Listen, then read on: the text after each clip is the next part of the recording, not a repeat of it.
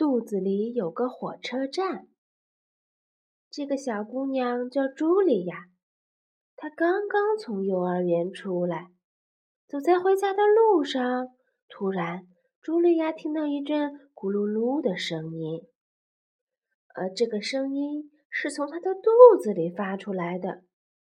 茱莉亚不知道，她的肚子里有一个火车站，肚子精灵们就住在这里。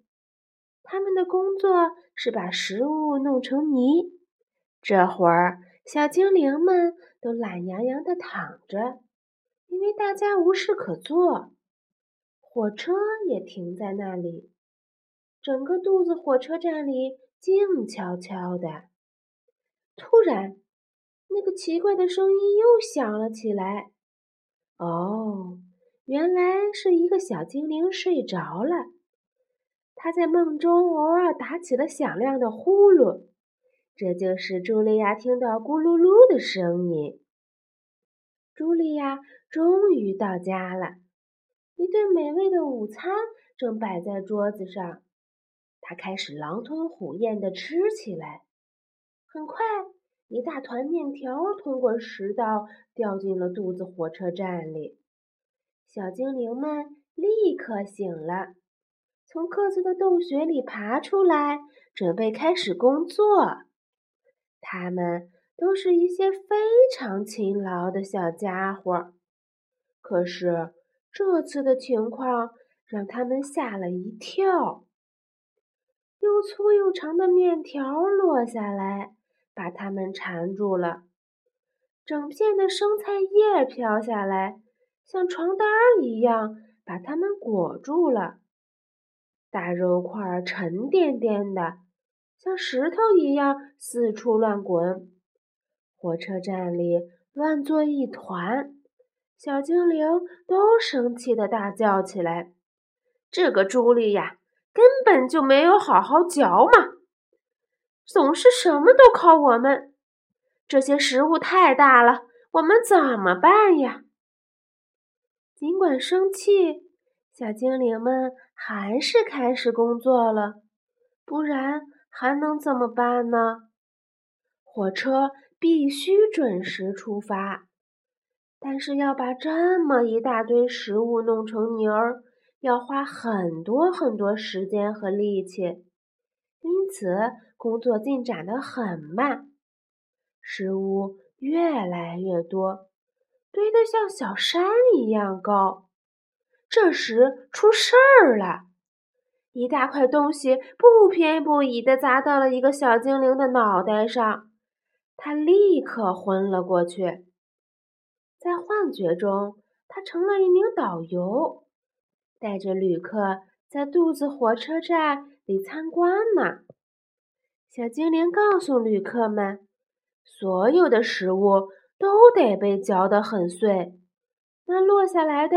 就会是小段面条、小片菜叶、小块苹果和小肉丁，即使它们掉在哪个小精灵的头上，也不会把它弄疼。我们很快就会把食物装进火车里，还会在里面加入很多液体，这些液体对消化非常重要。最后。我们会把液体和食物搅在一起，让它们变成泥儿。这个过程对我们来说特别有趣。一切准备好了，火车可以出发了。小精灵司机跳到火车头上，激动地等着门卫打开大门。这扇大门是通往小肠的入口。小肠。是一条很长很窄，而且很昏暗的隧道，里面的弯道还特别多。隧道的四壁上有不少的管子，它们会伸进车厢，从里面装的泥中吸取养分，然后把营养送到血液里。然后火车会载着车厢里剩下的没用东西继续往常开，穿过大长隧道，最后到达终点。司机会把车厢里的东西从一个小门里倒出去，这些东西大都会掉在一个白色的容器里，人们管这个容器叫马桶。嘿，你怎么了？一个声音把昏迷中的小精灵唤醒了，几个同伴正忧心忡忡地看着他。食物暴风雨已经停止了，一座巨大的食物山正堆在管道旁边。车站里空荡荡的，只剩下最后一列火车了，其他火车都装满泥出发了。没有那么多火车，这座食物大山怎么被运走呢？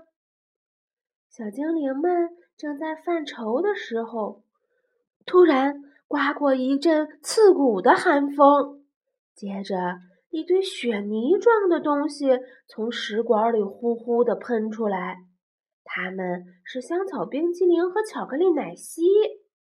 太过分了，我们受够了！